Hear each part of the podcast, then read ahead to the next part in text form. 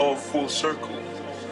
So I'm back right now, uh, where I started, you know, and I've given this era of music everything.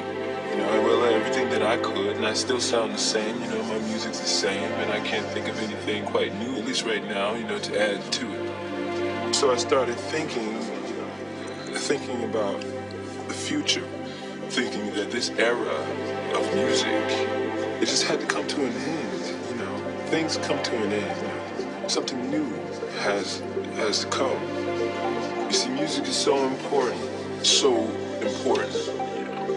And politics is just a bunch of talk. You know, anyone can go around shaking babies' hands and kissing, you know, other mothers and walking old ladies across the street saying that it was groovy and acting and smiling and waving hands at the people. But you see, you can't do it with music. You just can't. Music doesn't lie.